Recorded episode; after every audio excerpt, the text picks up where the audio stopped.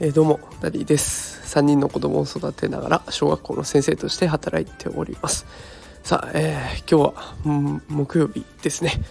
ちょっと今お迎えに行っているところでございます。ちょっと学校もバタバタで自分の時間が取れなくなってきました、えー、ということで今日はすいません、しっかりした放送ができませんでした。明日また頑張りたいと思います。皆さんもお体気をつけてください。それでは失礼します。